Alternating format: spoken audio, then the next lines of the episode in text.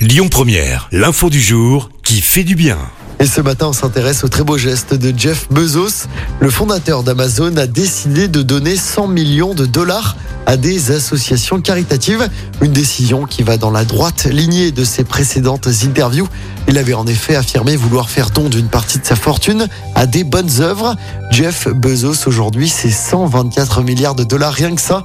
L'argent va être remis à une star de la musique country. C'est elle qui choisira les assos qui recevront des dons Dolly Parton est notamment connue pour avoir fait la promotion de la lecture à travers des ONG qui distribuent des livres aux enfants et ce gratuitement.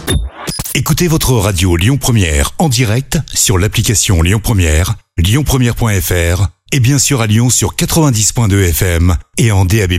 Lyon Première